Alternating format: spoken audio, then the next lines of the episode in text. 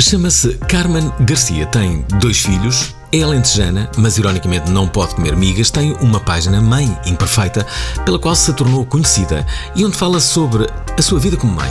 E ser mãe, como sabe, não é nada fácil. Este episódio devia ser, por isso, dedicado a todas as mães, às perfeitas e imperfeitas, às mães que nos ouvem e às que ainda não nos ouvem, mas vão ouvir. Gostava de, inclusive, dedicar à minha, mas também à vossa e também à Carmen, que nesta conversa, no último piso do El Corte Inglês, para todos os efeitos façam de conta que estamos na sala de âmbito cultural, mostra quem é. E sabe muito bem para onde vai. Há partida para vendas novas, mas só depois desta entrevista. Bem-vindos. Corte e cultura.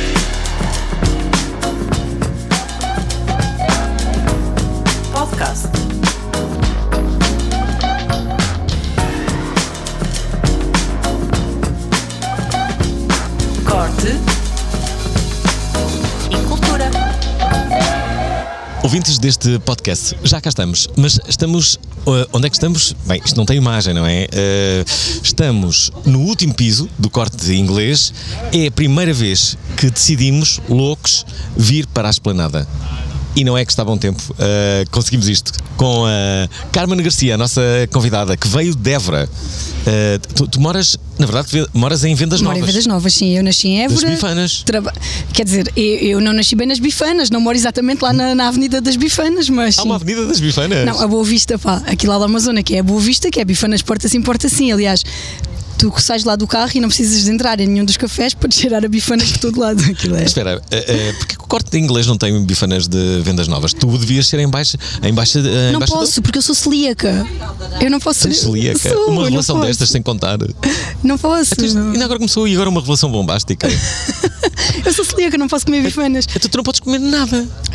Nada não é bem assim, não é? Eu aqui estou. Mas não, posso comer muita coisa e cada vez, felizmente, há uma, há uma variedade maior na oferta. E aqui em Lisboa até há uns sítios, dois pelo menos, bastante simpáticos e certificados, onde podemos comer descansados.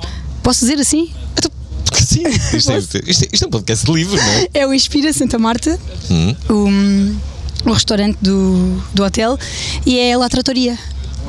Isso, isso não é um restaurante italiano, italiano? é, mas eles fazem massa sem glúten e têm quase todos os pratos e é super seguro para celíacos. São os dois restaurantes onde eu como sempre quando estou em Lisboa. Uhum. Além de que, pronto, o McDonald's também já tem o menu sem glúten. Então, mas espera também já lá, dá. a, a cozinha alentejana é, é rica em glúten. É, é bruta para o pão, sim. Eu não posso comer migas. Não como- podes? Não posso. Como os ensopados sem pão, pronto. Uhum. Ah, pá, e como as outras coisas, o que dá. Posso comer Uma batatas. que não pode comer migas, Yeah, não pode comer pão, na verdade. mas nunca. Eu comi até saber que era celíaca, mas depois fiquei. Comecei a ficar doente quando tinha 18 anos, comecei mesmo a ficar doente. Doente? Ah, doente, muito doente. O hipocondríaco em ti já, já acordou agora. Sim, sim. Fiquei muito doente, deixei de conseguir andar, perdi muito peso, fiquei com 30, eu tenho 1,66m, fiquei com 38 quilos, vomitava o dia inteiro, ah, comecei a ter muitas dificuldades de visão, andar nem pensar, Ahm, já estava com um déficit de absorção brutal, o intestino estava completamente liso, tinha perdido as velocidades e eu não estava a absorver nada. Depois foi difícil, internamentos, diagnóstico. Ao fim de, sei lá, duas semanas com a dieta sem glúten já andava, já via, estava bem e ao fim de seis meses estava completamente normal, já tinha o peso que tinha perdido tinha voltado e já estava ótima. Foi por isso E- que decidiste pela enfermagem? Não. Não, foi sem querer. Há muitas pessoas que se. de- olha, não, mas há, há muitas pessoas que, que, que, que vão para uma profissão para resolver o seu problema. Não, não, eu fui sem querer. Foi assim ao calhas. O que é que achas que acontece eh, com as pessoas que muitas delas vão para a psicologia? Ai, que bonito. O ódio dos psicólogos do mundo a agora chegar todos os agora. psicólogos a dizer, "O que é que ele Sim. disse?" Foi ele, não fui eu. Atenção, não disse que são todos. Eh, aliás, as pessoas que estão a ouvir isto e que estão em psicologia, essas não foram. Essas claro que não tenho a foram. certeza que claro que não não foram. foram. Agora, as outras que não são. Essas foram. Essas eh, terão, terão sido. Eh, tu tens eh, dois filhos que psicologicamente te arrasam. Um deles tem problemas de, de, de surdez. Aliás, O Pedro é surdo, sim. surdo. surdo profundo, um, está implantado. Quando tinha dois anos, fez o implante coclear. Ele é assim tipo um caso extremo de sucesso do implante coclear, porque hum, conseguimos que ele atingisse rapidamente um patamar de oralidade idêntico ao das crianças da idade dele. Ou seja, se eu trouxer aqui e ele estiver aqui sentado na esplanada a conversar contigo, tu só vais perceber que ele é surdo se eu te disser ou se a pilha do implante acabar. Pronto. Um, mas depois há sempre as alturas em que ele. Se nós às vezes estamos cansados do barulho e do ruído, imagina um surdo que a sua, o seu grande conforto está no silêncio, é aquilo que ele é. Ele às vezes ao fim do dia assim diz: Mãe, eu vou tirar o implante que eu não aguento mais ouvir. Pronto, e falamos em língua gestual. E, e quando estamos na praia, na piscina, no banho, porque o implante não pode ser molhado, E quando tu o chateias, ele também não tira o implante? Diz assim, Tira, olha, tira. não, estou farto disto. Tira, tira. Ele começou a fazer uma coisa que é, tipo, ele, não o tira assim para fora para eu não perceber, mas Uhum. o implante, o processador está fixa, eh, está fixado na cabeça com um ímã, estás a ver? Então ele, eu estou a ralhar e quando eu percebo que ele está a pintar completamente absorto naquilo e que não me está mesmo a ouvir, eu chego lá, foi ele que já tirou o processador, fica só preso pela mola, pá, depois eu meto-lhe aquilo e digo, não faças isso, ele estava tão cansado de te ouvir. Yeah. Espera, eh, eh, as tuas histórias são conhecidas, sobretudo com, com, com o teu filho João, não é? Eh, Pois, o João é és- qualquer coisa de extraordinário. O João é aquela criança que ele anda num colégio, num colégio salesiano, mas é de irmãs, é de salesianas. Um dia entrou na portaria, estava lá a irmã, a freira da portaria, ele olhou para ela e disse: Bom dia, minha bacurinha! Se morri, só mil mortes ali. Yeah. As maiores vergonhas da minha vida foram. Os- os- os- eu acho que as crianças. As crianças são muito eh, subestimadas. Eu acho que as crianças são mais inteligentes do que as, eh, as pessoas pensam. E eu, eu acho que elas percebem quando é que um adulto fica embaraçado com elas. Então elas provocam situações de embaraço de propósito. Ah, não, isso, isso, com, hum, isso com o meu filho João, isso eu tenho a certeza, porque uma vez ele era bem mais pequeno e nós tínhamos uma vizinha, pá, que era assim uma senhora assim com assim, uma barriga, uma coisa séria, não é? E ela foi chamá-lo, chamá-los os dois, ah, para ver se eles queriam espreitar os patinhos que tinham nascido de noite lá na capoeira, não sei o quê. E, e eles quiseram. Então depois, quando estavam a sair, eu estava cá à porta à espera deles, pá, o João apontou assim para ela, para a barriga dela, e disse assim: conta-me a verdade. A avó do capuchinho vermelho está aqui dentro, não está? Pai, eu. Eu, fone, João. Depois eu em casa, mas porquê que disseste isso, João? Tu não vês? tá?" E ele, é porque tu ficas muito chateada quando eu digo estas coisas. Então pronto, ele nitidamente ele sabe que está a fazer porcaria, mas faz, à mesma. Eu esta semana entrevistei um eh, escritor que é o João Pedro Jorge. Eh, ele tem um, um- um livro que, que se chama Viajar na Maionese.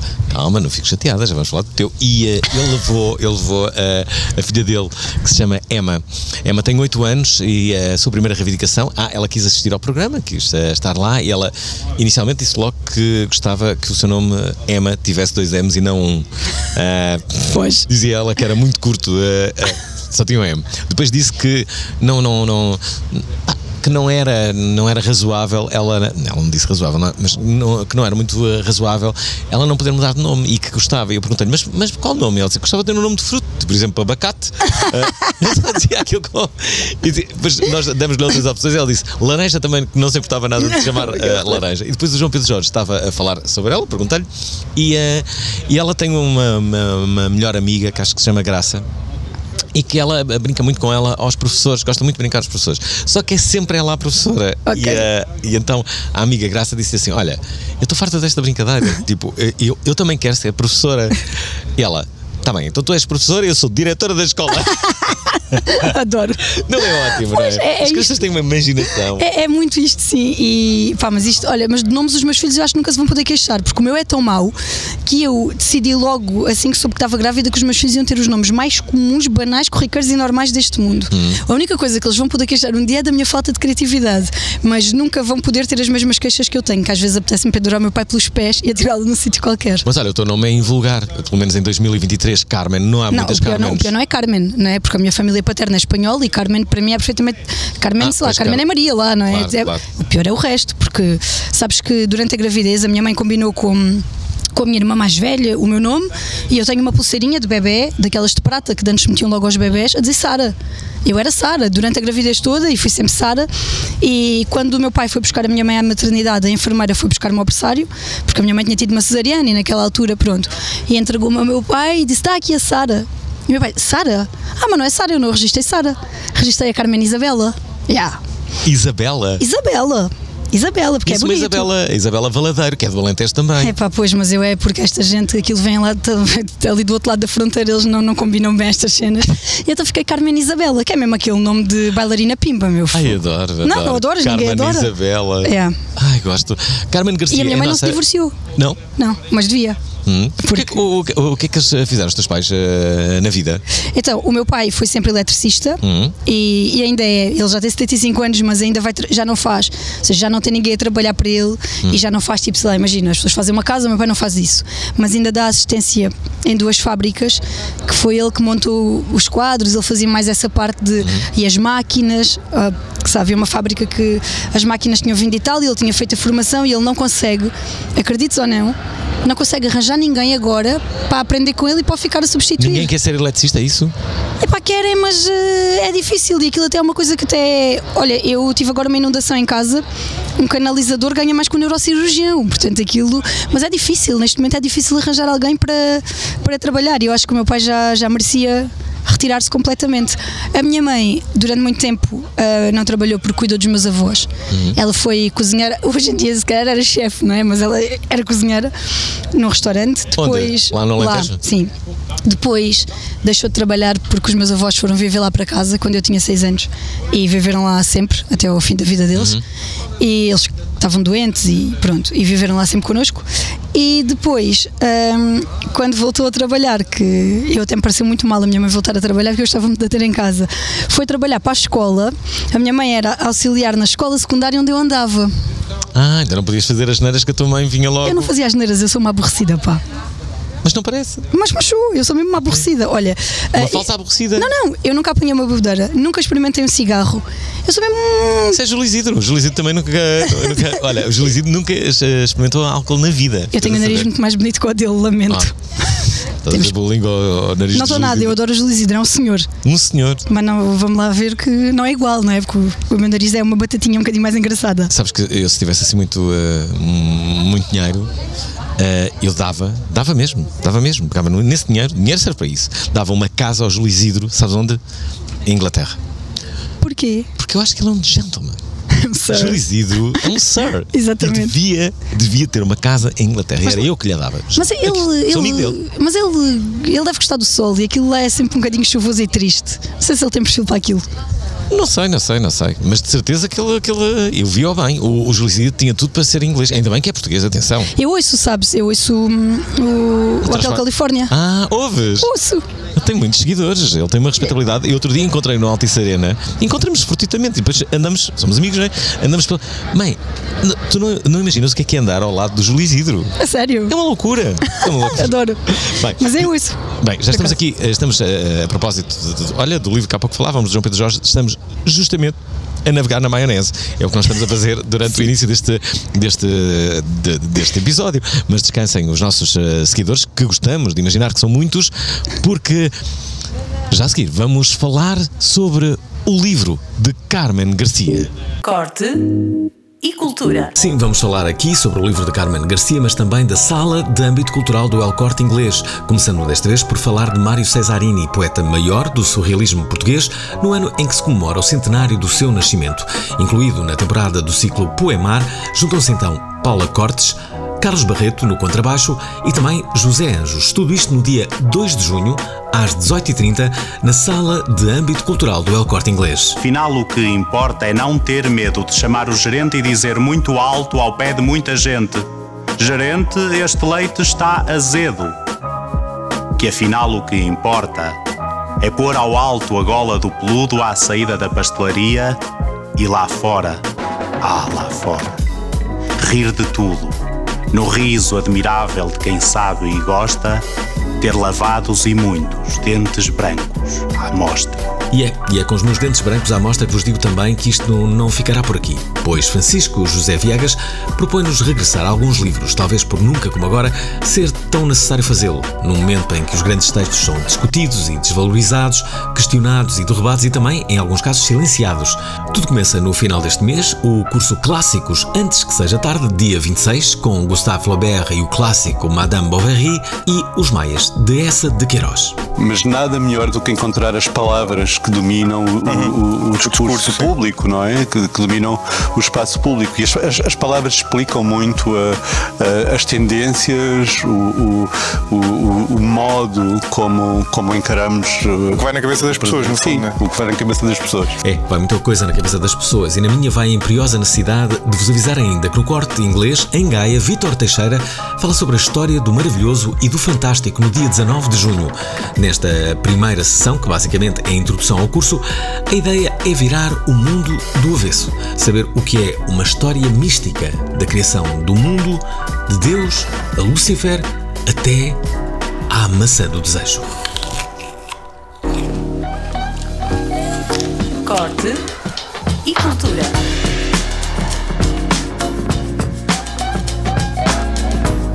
Podcast.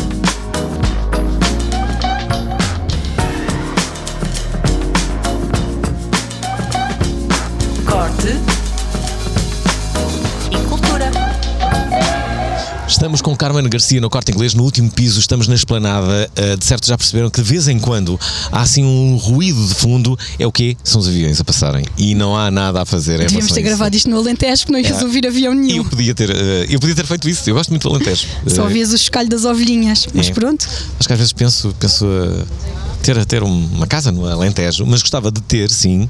Mas, para começar, tenho que perceber como é que vou arranjar esse investimento. isso é mesmo a rico de Lisboa. Não é rico de. Lisboa. Claro não que é tenho rico de. Lisboa. Eu só não tenho, não tenho dinheiro, justamente. É mesmo a rico de Lisboa. Comprar um monte no Alentejo. Ai que horror, que bem, não. que bem. Não é um monte, não, mano. Não é uma. compra- Não, Não, não comprar. queres um monte, não queres um monte. sabes, sabes que essa história do, do monte no Alentejo é muito giro, mas depois imagina. Aparecem lá dois ou três indivíduos à meia da noite.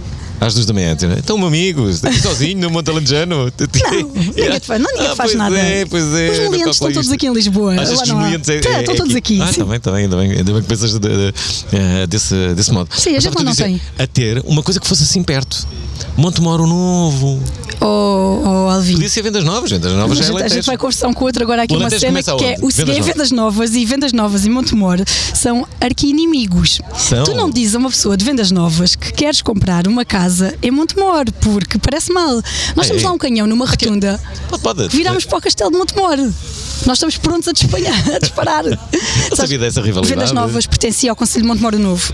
Quando, em 1962, creio, Vendas Novas tornou um conselho independente, as pessoas foram até à linha que ficou a dividir os conselhos à pedrada de um lado para o outro.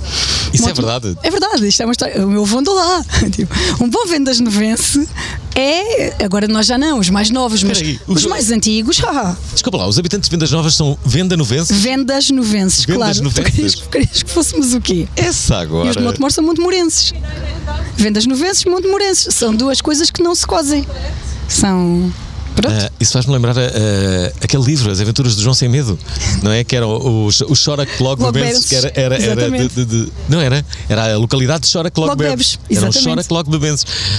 Ai, que bom. Ah, bom. Não falamos ainda quase nada, mas não desistam, não desistam de nós, seguidores deste, deste podcast, ahm, porque o que nós temos a dizer é muito importante. Isso queremos nós saber. Ah, o que é que tu, Carmen Garcia, com este livro, quiseste trazer ah, ao, ao mundo editorial? É, é- parece, aparentemente, é um romance, mas não é bem um romance. Olha, hum, eu primeiro quis. Eu zanguei-me com o mundo editorial todo, porque em 2020. Sim, 20. Eu tive o convite de três grandes editoras, grandes, mesmo grandes a sério. E a todas eu disse o mesmo: eu quero escrever um livro sobre velhos. Eu já te explico porque é que eu uso a palavra velhos. Ah, eu quero escrever um livro sobre velhos. E as três me disseram: não há mercado para escrever um livro sobre velhos em Portugal. Porque as pessoas, é um tema que.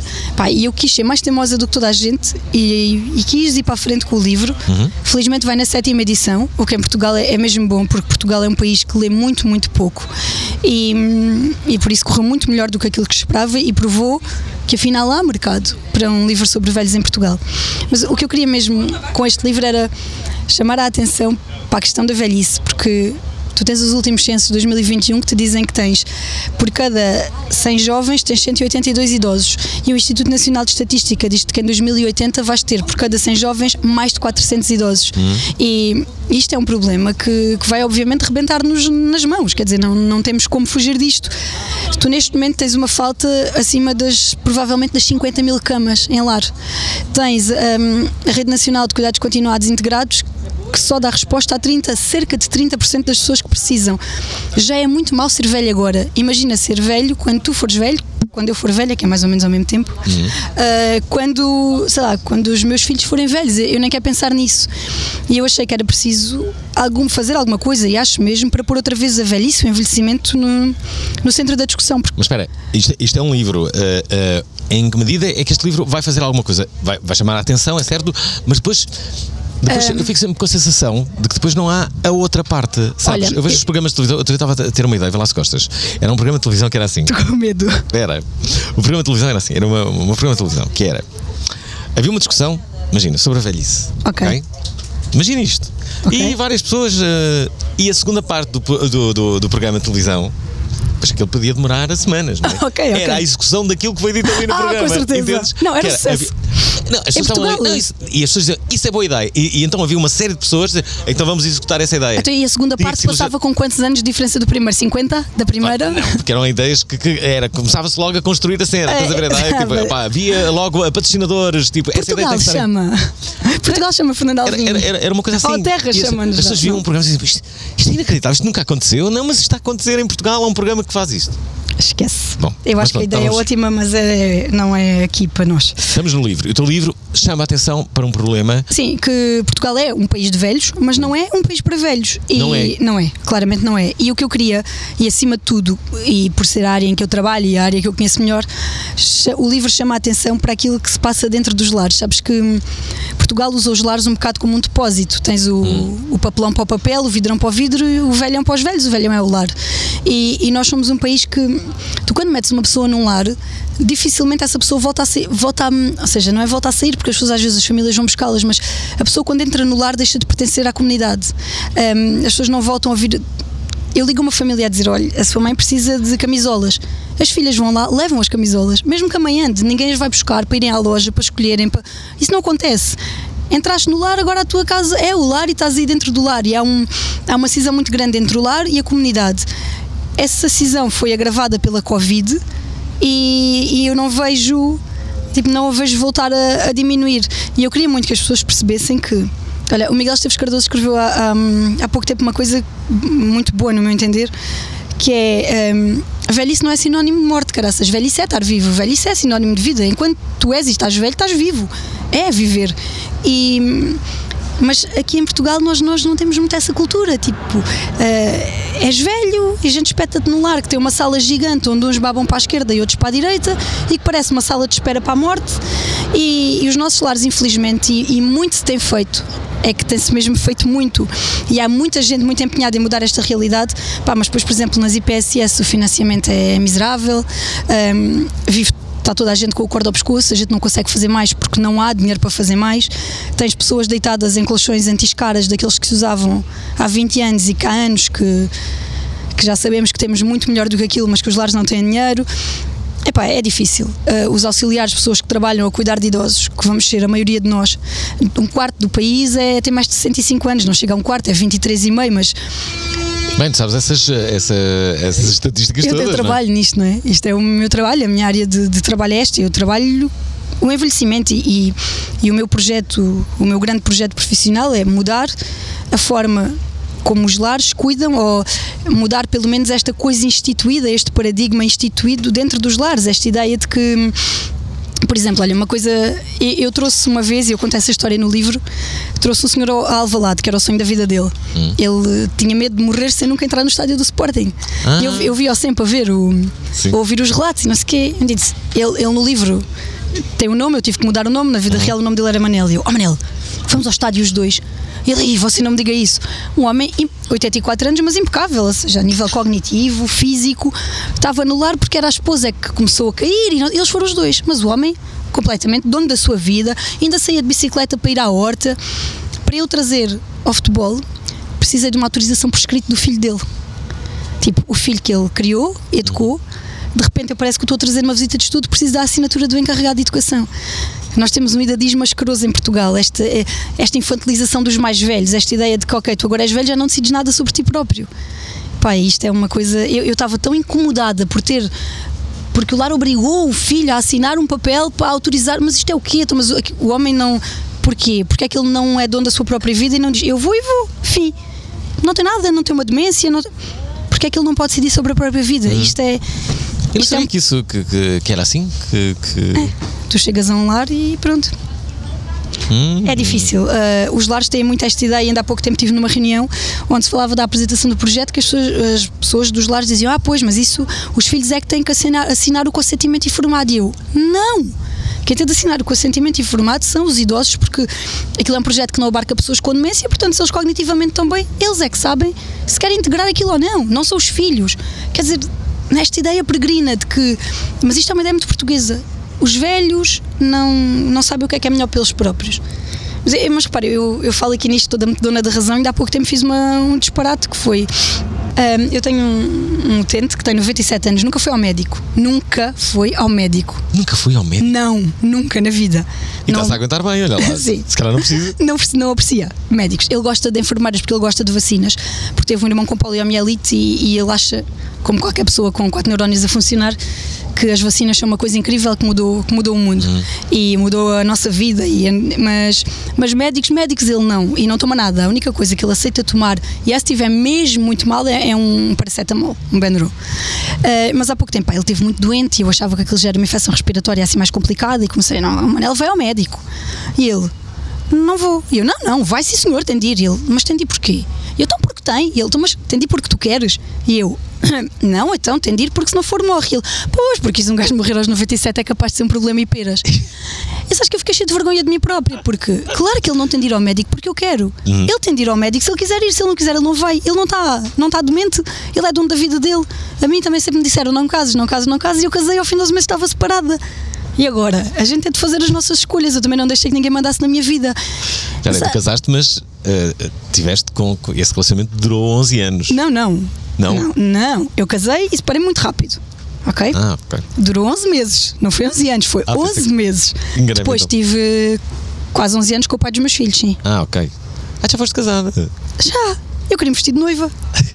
Já vesti. Olha, Tá tinha aí- eu tinha aí uma ideia. Uma ideia que resolveu esse teu problema. É uma ideia para o, para o Santo António. Já propus à Câmara. A, a Câmara gostou. A Câmara gostou da ideia. A Câmara Municipal de Lisboa. E eh, a minha ideia era esta: é, uma, eh, é a Noite de Santo António. Hum. Em que toda a gente, para entrar nessa noite, na- na- na- nessa festa, vai escolher um sítio, pode ser ali o Castelo de São Jorge, uma coisa assim, tem que vir vestido de noivo ou de noiva. O próprio DJ está vestido de noivo, toda a gente, os empregados são todos vestidos de noivo e de noivas. E porquê? Justamente, um, para realizarem esse desejo de, de muitos homens e de muitas mulheres, de terem o fato de noivo, e para poderem usar os seus. eh, Tenho os- lá um rosa clara além de morrer fechado no baú em casa da Será minha que ainda mãe. te serve? Então, Não, desculpa. oh, faz favor, tu podia ter que levar ali um ajuste, porque isto, eu tive dois filhos no espaço de um ano e meio. Hum. Posso ter largado assim um bocadinho. Não, mas aquilo entrava, acho eu. Ainda entrava? Entrava, entrava. Havia de entrar de alguma maneira. Podia depois não fechar tudo cá atrás, que aquilo é muito botão. Mas que não, entrava. Olha, eh, ainda não dissemos uma única vez como é que se chama o teu, eh, o teu livro, o teu, teu best-seller que vai agora na Sétima, sétima eh, edição. chama-se A Última Solidão. A Última Solidão, assim se chama o livro de Carmen Garcia, a ser destacado nesta eh, entrevista, nesta conversa, no último piso do corte inglês. Devíamos estar na sala de âmbito cultural, eh, mas não, estamos, no, estamos, estamos ao lado. Corte e cultura. Carmen Garcia, convidada deste episódio de Corte e Cultura, onde, como já vem sendo habitual, vamos recomendando algumas das muitas coisas que acontecem na sala de âmbito cultural do El Corte Inglês, mas também fora dela, atenção. Um exemplo disso mesmo é a Noite de Literatura Europeia, já no próximo dia 3 de junho, que assenta Arraiais nos bares do Intendente e também Anjos. Para quem não sabe, esta é já a 11ª edição e nela serão apresentados excertos de obras de 15 países da União Europeia em lugares inusitados e normalmente fechados ao público. São muitos os autores e autoras que vão estar presentes este ano, vindos de países como a República Checa, Grécia, Itália, Roménia, Portugal e também Espanha, com Helena Medel. Helena sem H, já agora. Yo miro y escucho y en base a eso escribo mis poemas. ¿Y qué ocurriría si yo escribiese aún? Si me preguntan, respondo que ya no.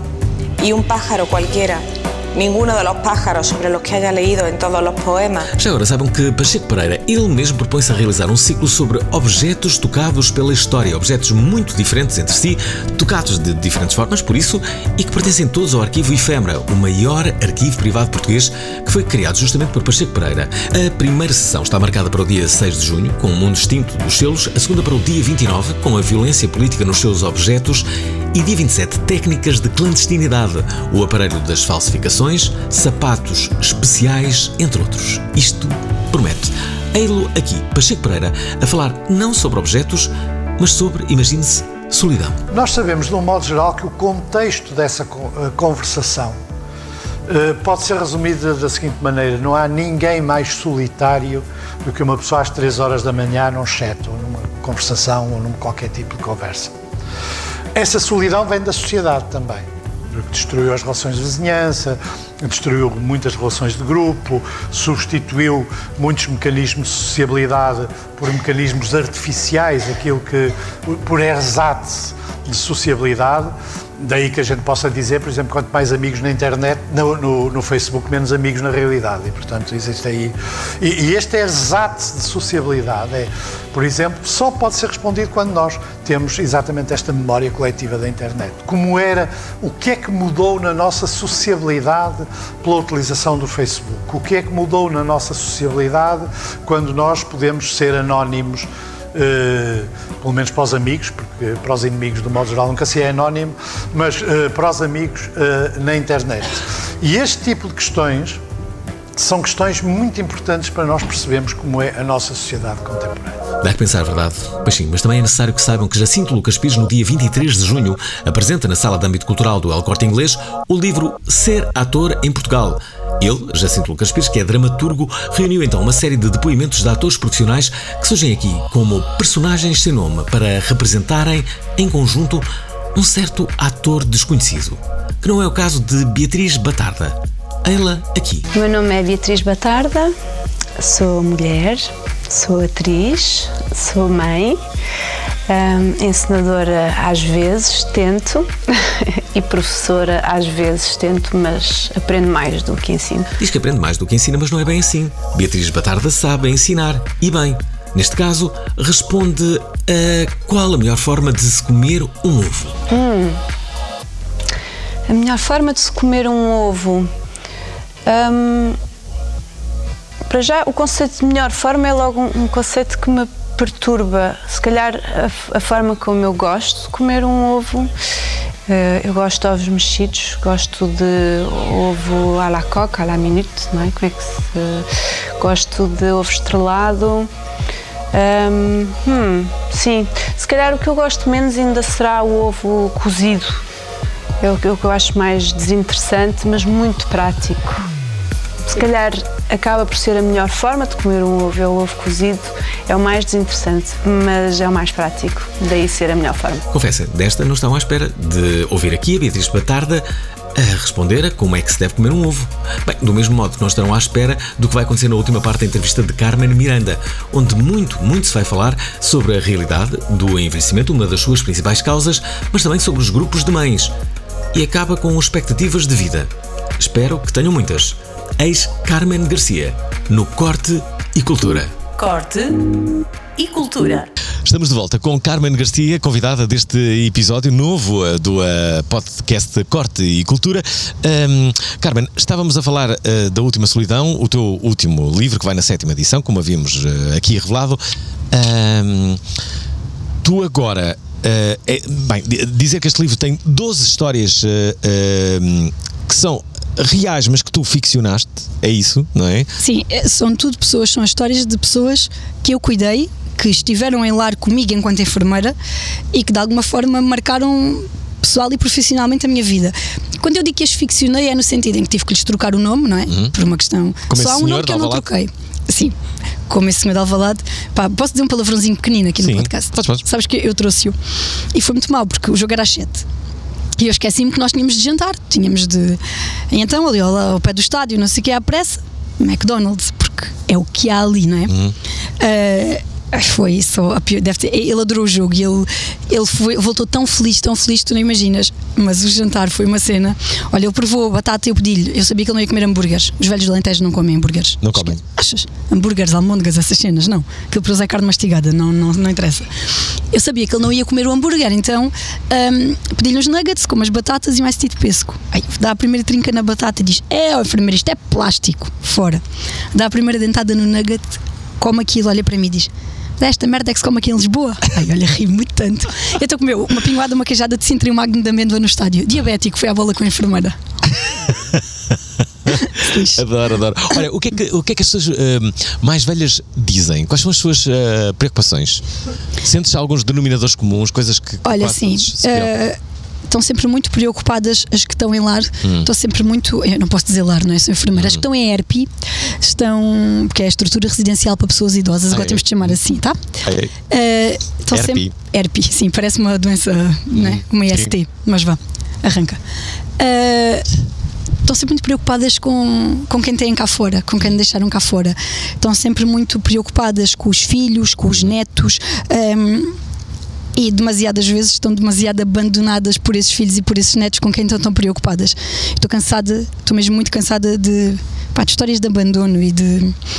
Estou cansada, já vi, eu já vi duas senhoras, pelo menos, literalmente definharem até à morte pelo abandono a que foram sujeitas. Uma delas, ah, eu trabalhava ainda na, na unidade de cardiologia no hospital e, e foi uma senhora que teve alta, os filhos eram super presentes durante o tempo da, do internamento. Tinha dois filhos, dois rapazes. E pá, eu também tenho dois rapazes e isto, uma pessoa, quando vês as barbas do teu vizinho a arder, não é? Uhum. Espera educar os meus um bocadinho melhor do que isto. Mas nós vestimos-la no dia da alta, eles disseram que eu ia buscar, ela esteve vestida, sentada no cadeirão até às 11 da noite. Eles não apareceram. Isto repetiu-se mais quatro vezes. Toda vestida, com os saquinhos de lado, eles a dizer que iam e não apareceram. E nunca mais apareceram. Portanto, ela viveu connosco meses internada no hospital, um caso social, não havia. E houve uma. Eu, eu sempre fui muito gozada pelas minhas colegas e pelos meus colegas, especialmente os colegas homens, porque eu sempre tive no, no cacifo um cesto com amostras de perfume, que dão nas perfumarias, e com, com bandas de cera para o buço e com, e com vernizes. Pá, porque há muitos, muitas pessoas que estão a viver dentro dos hospitais e que merecem. Não sei, um cuidado um bocadinho diferente. Eu não suporto aquela imagem do, sabes, daquelas velhotas que estão na cama e que começam a ficar cheias de pelos no, no buço e no queixo e pá, não suporto aquilo. Eu acho que tu tens direito a ter uma imagem digna até ao fim da tua vida. E, e eu, eu um dia eu ia-lhe sempre pintar as unhas, todas as semanas lhe pintava as unhas e, e ela disse-me: Eu hoje quero esta cor. Pá, quero assim um cinzento muito escuro. E eu, ai, credo, eu também não quero uma coisa mais alegre. Ela, não, porque isto é o verniz com que eu quero ir para a cova. E eu, ai, que horror. Não, pá, tentei. Isso é só conversas todas. Ela, não, porque eu não vou passar desta semana. Pá, eu pintei-lhe as unhas com aquele verniz e efetivamente eu pintei-lhe as unhas um sábado à tarde. Eu estava a fazer o turno da tarde, que é das quatro à meia-noite e meia, e ela morreu na quinta-feira dessa semana. Ela virou-se para a janela, deixou de querer comer. Pá, literalmente a mulher definhou. Definhou, deixou de falar connosco. Foi Mas a última vez que ela razão? falou. Pá, porque os dois filhos a abandonaram ali. Porque ela viveu, enquanto acreditou que ia ter alguma hipótese de alguém de ir buscar, de algum dos filhos ou dos netos a ir buscar, quando ela percebeu isto aconteceu, estas unhas cinzentas, aconteceram muito pouco tempo depois dela ter estado outra vez uma tarde inteira no cadeirão À à, espera. espera. E pá, eu acho que ela sentiu-se tão sozinha que se entregou, definhou completamente, foi horrível. E eu vi isto duas vezes na minha vida. Pá, eu, se me perguntas assim, quais são as pessoas que tu detestas neste mundo? Eu antes dizia que não detestava ninguém. Não consigo, eu sou mesmo tontinha e gosto mesmo de toda a gente. O meu problema também é um bocado esse na vida. Mas, mas agora já consigo dizer, eu detesto todas as pessoas que abandonam os idosos. Todas, todas as pessoas que detesto todos os filhos que me atendem ao telefone quando eu digo o seu pai tem alta a dizer Ah, pois, mas eu agora estou aqui em Portimão e paguei a casa uma semana. Detesto. Detesto todas as pessoas que metem o familiar num lar e que voltam lá meses depois. Ah, detesto todas as pessoas que não percebem que estão a matar aquelas pessoas de solidão. Detesto-os. Carmen Garcia, nossa convidada, momento de amor agora aqui. Nossa convidada do podcast Corte e Cultura está a ser bastante intenso e ainda bem. Ahm, Carmen, tu ah, com a, a tua página Mãe Imperfeita vieste introduzir ah, uma espécie de nova linguagem. Possivelmente não terás inventado nada de novo. Nova mas, língua é tipo- ma- ma- Mas, na verdade é que havia uma, uma, uma linguagem possivelmente mais eh, comedida, mais equilibrada, e tu vieste, de certa forma, desequilibrar com o teu humor, com a forma como tu falas e te expressas. Aliás, como está bem patente nesta conversa, ahm, no fundo vieste acrescentar, e, e- e- e talvez por isso é que a tua página tenha mais de 105 mil seguidores. Já nem sei quantos tem, mas tem. Ah, no Instagram, sabes que no Instagram ela é mais fraca porque eu tive uma conta, hum, uma conta que me foi capturada e Capturada. Sim, capturada, depois pediram, foi é um, um esquema que existe muito, é essencialmente na Turquia. Eu fui tola, ah, carreguei lá num link qualquer, que era, eu tinha pedido a verificação da conta para ficar com o certinho, porque tinham criado Ah, outra sim. página chamada Mãe Perfeita. E recebi um e-mail a dizer, ah, não sei o que, para validar. Mas como eu tinha feito o pedido, eu não estranhei e carreguei lá no OK. Fiquei com o ecrã do telefone todo preto, perdi o acesso à conta no Instagram e depois recebi uma mensagem. Sim, meteu PJ e tudo, foi muito giro. Depois recebi uma mensagem a dizer que para me devolverem a conta tinham de me. Eu tinha de pagar mil dólares. Uhum. Eu nunca paguei. Depois uh, conseguiram, a polícia e essa coisa, conseguiram uh, voltar com a conta, mas a conta trazia os seguidores intactos, mas vinha vazia, tinham apagado tudo, todas as publicações. Bem. E eu sentia que aquilo tinha sido tão violado que comecei uma de novo, preferi começar do zero. Não quis aquela. Bem, que história. Por isso, por isso ficou um bocadinho mais. Ou seja, teve de começar do zero. A página do, do Facebook é maior, pronto. Estava a roçar os 200 mil, porque, pronto, porque a do Instagram, olha, teve de. Então, então, mas espera lá, quando isso te aconteceu, tinhas quantos seguidores? Não me lembro, mas tinha muitos. Ok. Mas já os recuperei. Sim. Já os recuperei, só que hum, aquilo não foi. Ou seja, eu, eu já os recuperei, mas teve ali muito tempo até chegar ao número que tinha, estás a ver? Pronto, foi o que foi. Mas olha, já os reparaste, mas não podes é falar sobre os grupos de mães, porque aí é o Facebook ou o Instagram castiga. Eu todos os dias recebo mensagens de pessoas a dizer: Oh Carmen, então os grupos de mães, quando é que voltam? E eu tentar explicar: olha, cada vez que eu publicava, eu publicava sempre aquilo às segundas, cada vez que eu publicava grupos de mães, ia de castigo, não sei quantos dias. Ou era as suas publicações vão ser empurradas para baixo durante 30 dias, ou era agora não pias porque estás sem conta durante 5 dias. Pá, eu passava a vida de castigo. E às tantas eu achei: isto já são tantos castigos que qualquer dia eles tiram-me mesmo daqui, então tive de parar. Então, mas espera, para as pessoas que não estão a entender nada, o que Carmen Garcia fazia na sua página, uh, pá- página Mãe Imperfeita, era justamente comentar os grupos de mães onde tudo acontece, não é? E, um, e sim, uh, sei lá, lembro-me de, de- Olha, um, a, Pipoca também falava muito do- do- dos grupos de mães, a própria Joana Marques uh, muitas vezes uh, gosta de falar sobre essa, essa, essa É porque temática. aquilo é muito bom, sabes? Eu comecei a fazer aquilo em 2017, talvez. Pá, que foi quando eu, eu já estava, já tinha o, o Pedro e estava grávida do João. Pá, e aquilo. Juro-te, aquilo era bom demais. Não sei, eu via coisas pá, extraordinárias, as perguntas. E, e o que eu fazia era O que é que pegava. pode acontecer? O que é que pode acontecer? Ouve lá, pode acontecer tudo, tu não estás a ver. Era desde coisas tão básicas como Olá, queridas, Olá, mamãs. Quer dizer, é sempre Olá, mamas, porque aquela gente não conhece acentos de teclado. Olá, mamas. hum, Estou aqui com um grande problema. Eu queria muito que a minha filha se chamasse Mia, esta é verídica, mas o apelido do meu marido é gato. E epá, eu tipo, yeah, eu queria se chamar Mia gato. Pelo menos era coerente, não é? Mas, é, mas aquilo eram coisas assim. Opá, e depois em relação à sexualidade eram coisas absolutamente eu, eu não te consigo explicar. Eu, eu fazia aquilo eu ria muito a fazer aquilo, mas também ficava muito assustada. Porque tu percebes que há uma falta de, de literacia em, em educação para a saúde, em sexualidade, e ainda há gente que quer eliminar a educação sexual das escolas. Então, no dia em que isso acontecer, eu não sei o que é que vamos esperar. Nós já temos neste momento o problema dos miúdos usarem cada vez menos preservativo.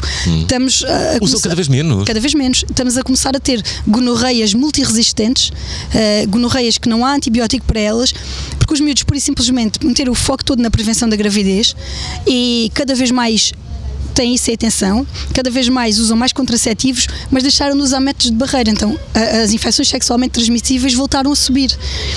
Porque sabes que na nossa época a- SIDA era um bicho-papão. Nós tínhamos todos muito medo da SIDA e o preservativo era a única garantia que tu tinhas. Hoje em dia não, a SIDA tornou-se uma doença crónica, não é tão assustadora para eles, não se fala tanto, é uma coisa muito mais. E, e pronto, e o uso do preservativo caiu. E, e depois é esta falta de. pá, não sei, é, eu tive uma vez uma, lá num grupo de mães, a perguntar como é que ou seja, ela achava, uma mulher que está grávida, repara, que tinha relações sexuais e que o bebê ia sair pelo mesmo sítio, pelo meato urinário, onde lhe saía a urina. Pá, isto é um nível de desconhecimento da tua própria anatomia e do teu próprio corpo que é assustador, pá, numa mulher que engravidou e, e que vai ter um bebê. E, pá, só que depois aquilo às vezes era dito pá, com uma graça terrível. E pá, eu tinha de brincar com aquilo, mas, mas nunca identifiquei nomes, nunca. Só usava as perguntas, os prints da pergunta, mas sempre com o autor cortado. E nunca te inscreveste num, num, num grupo de mães? Então tive para aí ao mesmo tempo em cento e tal. Então era lá que eu ia apanhar as pernas. Mas depois comecei a rubrica, comecei a ser expulsa de todos. Portanto, eles, eles apanhavam-te, viam que era. Mas olha, era o que falávamos há bocadinho da tua útil ou inútil, da tua cena. Ah, o que me começou a acontecer foi eu já não precisava estar nos grupos, porque as pessoas mandavam-me aquilo. As outras que estavam no grupo mandavam-me aquilo tudo para o, para o Facebook, para o Messenger. Uh, e pronto, eu já nem precisava de lá estar, já, as perguntas já vinham até mim. Estamos quase a terminar esta entrevista. Uh, Carmen, um, tu neste momento uh, tens uma. Um, como é que eu posso chamar aquilo que tu fazes? Tu monitorizas. Não. Uh, como é que é? Eu sou é enfermeira. Hum, sim. E trabalho num projeto de monitorização remota de idosos através de uma coisa muito linda que é a inteligência artificial. Ah. E que nós achamos todos tão assustadora, mas que em termos saúde uh, é o futuro, que ninguém tenha então, dúvidas. Como, é, como é que funciona essa monitorização? Ok, então, imagina, tu sabes que a inteligência artificial já nos já nos permite, sei lá, é muito mais eficaz a inteligência artificial a, a ler o resultado de uma ressonância magnética do que o olho humano. Pronto. Uh, isso acontece também com os outros parâmetros vitais e com todas as outras coisas. Então imagina, tu tens um, um, idoso, eu gosto mais de velho da palavra, prefiro, mas tens um velho que vive sozinho, imagina, no Conselho do Alandroal, que é um conselho pouco populoso, com uma área geográfica imensa, e ele vive lá sozinho no monte. Tu levas-lhe o. E ele é sabe, diabético e hipertenso. Tu levas-lhe um aparelho para avaliar a tensão dos nossos, que comunicam com o nosso sistema, uhum. e um glicómetro para avaliar a glicémia dos nossos. Ele está lá, pica o dedo, e no segundo em que ele pica o dedo, no segundo a seguir a gente sabe o resultado aqui. Imagina que ele tem a glicémia muito baixa recebe, se ele for analfabeto, recebe imediatamente o telefonema de um bot, porque ele tem um telemóvel que nós lhe deixamos, uhum. um telefonema de um bot a dizer, uh, dependendo do tipo de, de hipoglicemia que for, ingir imediatamente uma colher de sopa com mel. Daqui a 15 minutos voltamos a contactar. Ou, ou então, imagina que é um valor tão baixo que, que tu pensas, ok, há uma probabilidade de, dele se ter sentido mal e de já estar caído. Então tu tens sempre outro número de contacto e ativas um cuidador. Ativas o cuidador e dizes, atenção que o senhor tal tem uma glicemia baixa, veja como é que ele está. E depois dizes logo, se ele estiver consciente, faça isto. Se ele estiver inconsciente, faça tal. E mandamos uma mensagem com dois links, por exemplo, imagina no inconsciente, um que ensina a pôr em posição lateral de segurança, vídeos curtos de segundos, uhum. e outro que ensina a fazer uma papa espessa de açúcar para reverter a hipoglicemia. O que é que aquilo tem porque é que a inteligência artificial ou o raciocínio computacional, como quiser chamar, se quiseres uma versão mais soft, é tão importante aqui? Porque tu consegues que os aparelhos ou que a inteligência artificial vá percebendo o padrão daquela pessoa. Imagina, tu com o olho humano eu vou vendo atenção a um doente e preciso que haja uma alteração já mais significativa para começar a perceber que houve ali um. Hum. A inteligência artificial não. Ela começa a perceber assim que o padrão começa a subir e tu consegues detectar logo elevações muito ligeiras. Quando aquilo já é uma coisa continuada, que ao olho, ao nosso olho ainda é difícil perceber, ele avisa-te logo, atenção, que a curva de tensão deste utente está em subida há três dias, vamos lá ver qual é que é o grande objetivo. Tu consegues atuar mais cedo. Além de que ela faz outra coisa, que é cruza-te dados. Imagina tu estás em tua casa com um tio qualquer que está no projeto, que te integra este projeto, e ele de repente começa a sentir-se mal, uh, e tu tens lá as coisas do projeto e, e metes-lhe, ele é uma pessoa que já tem alguns problemas respiratórios, metes-lhe o oxímetro, que é aquela molinha no dedo, e, e, o sistema vê que ele tem uma saturação de oxigênio baixa. Depois vais-lhe medir a tensão e o sistema percebe que a tensão está alta. Ele vai cruzar esses dois dados, vai perceber, ok, há, há aqui um risco de estar, por exemplo, da pessoa estar em edema agudo do pulmão e vai-te ativar o meio de ajuda adequado. Ou seja, o grande objetivo aqui é tu detectas mais cedo as alterações pequenas e também consegues atuar mais cedo em caso de uma coisa aguda grave. E pronto, e a pessoa não está sozinha. E não sei, é um projeto muito, muito bom e tem-me dado muito prazer fazer parte dele. Já agora, uh, achas que no futuro a inteligência artificial vai combater a solidão dos mais velhos? Fala-se muito nisso, não é? Vai ajudar muito, não tenho nenhuma dúvida. Vai isto, ajudar muito. Isto é, vamos ver robôs a falarem com os mais velhos?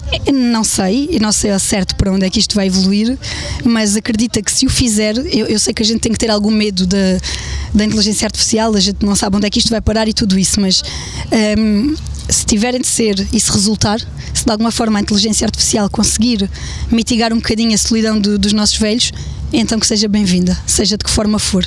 Se contribui para isso, está ótimo. É curioso que. que hum, li uma notícia que dava conta que aqueles aspiradores, os iRobot, sabes? Sei. Que no Japão, quando eles hum, avariavam, os, os, os mais velhos, quando isso acontecia, eh, entravam num período de alguma infelicidade, eh, porque era uma possível. companhia para, É para eles. O, o, o próprio inspirador, imagine-se. Que é? anda por ali, não é? Sim, sim, sim. Mas Por- eu acredito piamente nisso, mas ainda assim o Japão, o Japão é o país mais envelhecido do mundo, nós somos os segundos. Nós e a Itália estamos ali muito taco a taco, mas ainda assim o Japão, culturalmente, ah, é muito bom para os mais velhos. Uhum. O Japão é um- uma cultura, a cultura a cultura japonesa é uma cultura que respeito, respeita não é? muito os mais velhos, Uhum. ao contrário de nós, que nós achamos sempre que é, já não. Nós temos um bocadinho esta ideia. Mas não foi sempre assim. Porquê, Pois que- não. Porquê é que isso mudou? Não sei, porque nós estamos mais frenéticos, a sociedade está mais consumista, temos empréstimos para pagar, temos mais horas de trabalho, estamos tão frenéticos que deixamos de encontrar o tempo e o espaço para integrar os nossos velhos. E, e nós éramos o país da Europa, não vais gozar comigo por eu dizer dados outra vez, mas éramos o país da Europa que tinha uma. Uma maior percentagem disponível de cuidadores informais por dependente, ou seja, tu por cada pessoa dependente tinhas teoricamente cinco pessoas capazes de cuidar e neste momento passámos para o pior lugar. Estamos num para um, o que é completamente impossível e inexequível, não é? Isto é, nós somos o país mais envelhecido da Europa, a par de Itália, e, procriamos o segundo pouco. do mundo. e o segundo do mundo atrás do Japão. E depois tens um problema que é não é só termos cada vez mais velhos, é termos cada vez menos crianças. Tu tens uma população muito envelhecida e não tens jovens suficientes para serem cuidadores dessa população. Isto é um cão a morder o próprio rabo e isto é um problema muito real e os decisores políticos travam mesmo um bocadinho e, e param para olhar para os problemas reais do país, sendo que este é provavelmente o nosso principal problema nos próximos anos, ou coitadinhos de nós na velhice. Então, mas espera, achas que já deviam ser adotadas eh, eh, políticas Já de, é tarde. Hoje é tarde. de natalidade, de, de- promoção para. de promoção da natalidade e, e políticas, um, políticas específicas relativas ao envelhecimento. Tinhas de mexer nos dois, nas duas extremidades da pirâmide. E, e tinhas de o fazer da pirâmide, que já não é pirâmide, daquela coisa, não é? Porque a gente agora está largos, é, é, no, é, é no topo. Estamos ao contrário do que devíamos. Tens algumas ideias? Duas ou três, vá. Que, que, Pá, que- tem que era imensas. interessante. Olha, primeiro, em relação aos mais velhos, ah, mudar completamente o sistema que tu tens de lares, de herpes, ah, para o modelo das residências assistidas e para o modelo alemão, onde as pessoas mais dependentes são colocadas em lares mais parecidos com enfermarias, unidades de cuidados continuados com enfermeiro 24 horas por dia para garantir os cuidados de saúde em condições daquelas pessoas, porque visto no dia a notícia, né, nasceu já depois de 2020 o primeiro homem que vai viver mais de 150 anos. Portanto, mas viveres mais em Portugal, nós somos um país curioso que é, nós temos uma esperança média de vida muito grande, mas somos os que pior vivem os últimos anos. Pronto. Ah, nós é, tu tens reformas aos 65 e tens uma esperança, tens uma expectativa de vida com qualidade durante mais 7 anos. Ok? Enquanto nos outros países tem tipo mais 15, mais 16. Nós temos a pior ah, expectativa de qualidade de vida do- a, a mais curta no, no pós-reforma. E, e por isso nós precisamos de, de uma resposta em termos de saúde e depois os que estão independentes terem os lares serem aquele conceito de residência assistida que tem um quarto, uma casa de banho, uma sala com uma kitchenette e eu gosto muito de uma coisa que fazem nos lares na Alemanha que é a sala tem um sofá-cama para os netos irem dormir com os avós. E as pessoas têm um autocarro que passa nesses sítios, uma carrinha de duas em duas horas que os leva aos centros das vilas e as pessoas estão nas suas casas. Os enfermeiros vão passando, os auxiliares vão passando, a roupa é lavada, mas as pessoas estão em casa porque ainda têm condições para isso. Não estão já na sua casa, mas estão numa casa. Não estão, tu já viste o que é que é de repente? Agora ficas velho, tens 80 anos, estás ótimo da tua cabeça, mas cais muito e já precisas de algum apoio. Não podes estar na tua casa. Espetam-te no lar, a dividir quarto com outra pessoa que tu nunca viste na tua vida. Tens horas para ter a televisão ligada, porque depois o outro incomoda-se com o barulho. Se o outro ressonar que nem uma automotora, tu não dormes nada. Ah, epá, é muito mau. Nós partimos a identidade toda dos nossos velhos, isso é terrível. E para, para o outro lado da pirâmide, políticas de natalidade, ui, tantas. Olha, uma coisa que era muito importante: creche, eu sei que cada vez que eu digo isto há alguém que bufa e que diz: não, não, não, porque isso é meter as crianças ainda mais tempo na creche. Pessoas que trabalham por turnos, como os enfermeiros, os hospitais, por exemplo, têm de ter uma creche. Fim. Eu vou fazer noite, todo dia em casa. O meu filho fica comigo dia em casa, mas à noite eu vou pô-lo aonde? Se eu entrar à meia-noite, o que é que eu faço aos meus filhos? Nem toda a gente tem avós ali ao lado para ajudar, ou tios e tias. Depois, obviamente que tu precisas de um horário de trabalho mais curto nos primeiros anos de vida do teu filho. E, pá, e, e há municípios aí do interior a fazê-lo, que é mesmo financeiramente hum, ajudam. Eu acho que em termos de natalidade as políticas municipais podiam uh, podiam fazer muita coisa. Não era preciso sequer ser uma coisa central.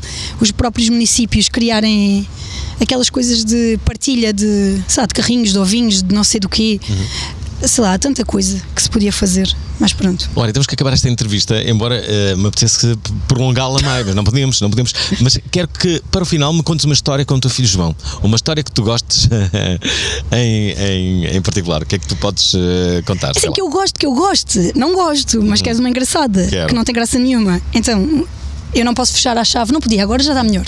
A porta da casa de banho quando lá vou, porque os meus filhos podem estar pegados a mim calados durante meia hora, mas se eu for à casa de banho eles têm sempre alguma coisa importante e emergente para me contar ou dizer.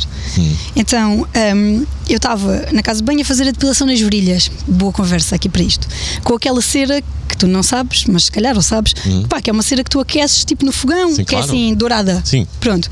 Eu estava a fazer depilação aqui nas pernas, nas virilhas, com aquilo, ele entrou, abriu assim a porta sem, sem sequer bater, olhou para aquilo muito sério, teve para aí 20 segundos a olhar para mim, pirou-se sem dizer nada, fechou a porta e foi-se embora. E eu, ótimo, ele não abriu a boca, eu também não vou abrir. Sei lá, um mês depois disto, mês e tal. Uma vizinha minha, que o marido é apicultor, foi-me lá levar mel a casa. Pá, e eu estava a dizer, pá, não deixes tanto mel, porque eu nem sequer gosto de mel. Eu só uso isso mesmo para fazer bolos, porque eu não gosto de mel. Disse aquilo a segunda vez. Pá, e o João parece-me vindo da cozinha. Não sei como, diz assim: então, se não gostas de mel, estavas a meter tanto mel no pipi no outro dia, porquê? Olha eu. Se houvesse um buraco, estás a ver, tinha-me enfiado. Eu só dizia à Ana, era a cera, estava a fazer a depilação. E ela ria que nem uma perdida. Eu pensava, eu vou esganar esta criança, meu. Está a Carmen Garcia. Não falamos dos anos 80, do teu post que, te, que teve milhares e milhares. Porquê que teve tantas? Milhões. Milhões. Sei, sabes, porque aquilo ficou mega viral, assim, uma coisa doentia. Mas porquê? Então, sei lá eu. Aquilo foi uma coisa que eu escrevi uma vez, estava deitada na cama a pensar, eu já escrevi aqui qualquer coisa. Depois lembrei-me, olha, sobre a minha infância. Pai, não sei, acho que os anos 80 fascinam as pessoas, Qual foi a discoteca da tua infância? Da, da tua adolescência? Discoteca? Havia? Nunca fui. Não, na minha terra não havia discoteca. Havia uma, mas já estava fechada. O bar era o Asterix. que era o grande bar do Alentejo. Vai lá ver se a gente se organiza. Asterix, Asterix. O grande bar do Alentejo era em Ventas Novas, o Asterix, é verdade. Ok, vamos deixar todos os seguidores deste, deste, deste podcast a pensarem como é que seria o Asterix. Eh, é o fim. Segundo o meu pai, um antro de perdição. Corte e cultura. Bem, eu não sei, confesso como é que seria o bar Asterix, mas estou a sonhar. Mas gosto de pensar que foi glorioso e cheio de histórias que nunca poderão ser reveladas, muito menos aqui. Se gostaram desta entrevista e querem saber mais sobre a nossa convidada, não se esqueçam que ela lançou recentemente o livro A Última Solidão, justamente na sala de âmbito cultural do El Corte Inglês, e que nos obriga a pensar no fim da vida e na forma como tratamos e pensamos os nossos velhos. É assim que ela os trata. E gostava que esta conversa servisse para os tratarmos melhor e dizer-lhes que estaremos sempre ao lado deles. De resto, muitas das coisas que aqui acontecem são para os mais velhos, mas também para os mais novos. E antes de fecharmos este episódio, deixem-me só acrescentar que no dia 3 de julho deste ano se celebram 140 anos sobre o nascimento de Kafka, na sua cidade natal, que é Praga. Ana Rocha, escritora, investigadora e também conferencista, faz este ciclo a propósito de Kafka, que, entre outras coisas, nos explica o que é isso de ser Kafkiniano, um termo que é usado para descrever situações nas quais as pessoas se sentem perdidas, frustradas ou enredadas em sistemas incompreensíveis nos quais não têm controle ou poder de ação. Se virem bem, todos nós já fomos kafkinianos nesta vida. A primeira sessão é no dia 21 de junho, onde fala sobre o livro Metamorfose, e segunda, a 28, sobre o livro O Veredicto. Você já sentiu alguma vez algum mal-estar? Teve a impressão de que você, na verdade, era uma coisa? Ou você já teve a impressão que você falava com alguém do outro lado e essa pessoa não era gente, no sentido que ela talvez fosse um, um algoritmo? Ou você já teve a impressão que talvez um algoritmo seria mais humano do que a pessoa com quem você está falando? Você alguma vez já teve a sensação uh, de que você estava perdido e se perguntou, sei lá, no meio da Rebouças, afinal de contas, da Avenida Rebouças aqui em São Paulo, afinal de contas, por que, que eu estou correndo de um lado para o outro assim? Você já teve a sensação de que você virou uma coisa, uma função? Quem nunca, apetece dizer, mas também referir que não podem perder a conferência que será dada por José Félix Ribeiro sobre o tabuleiro mundial, a forma como evolui a distribuição de poder, considerando uma série de fatores como demográficos, tecnológicos, militares e também de governação. Também qual o padrão de conflitualidade nas relações entre os países e como poderão elas evoluir nas próximas duas décadas. It's one small step for man, Finalmente, dizer-vos que a Conferência Fernando Pessoa e os Centenaristas continua, desta vez com Fernando Pessoa, no olhar de Natália Correia, no dia 16 de junho, e no dia 30, a sala de âmbito cultural enche-se de ópera.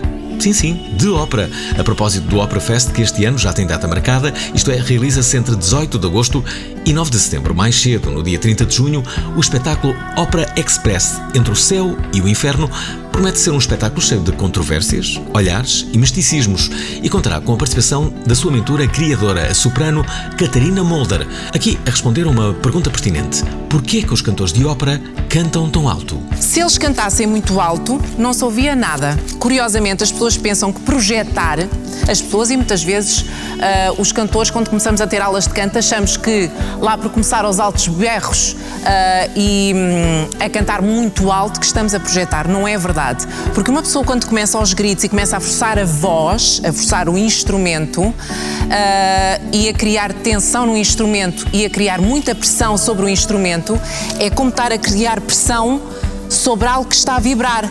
Abafa o som.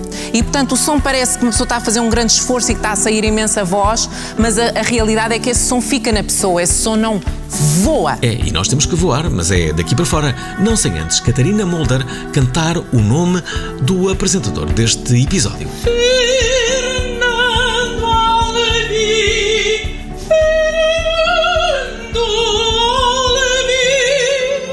É, sou mesmo eu muito prazer.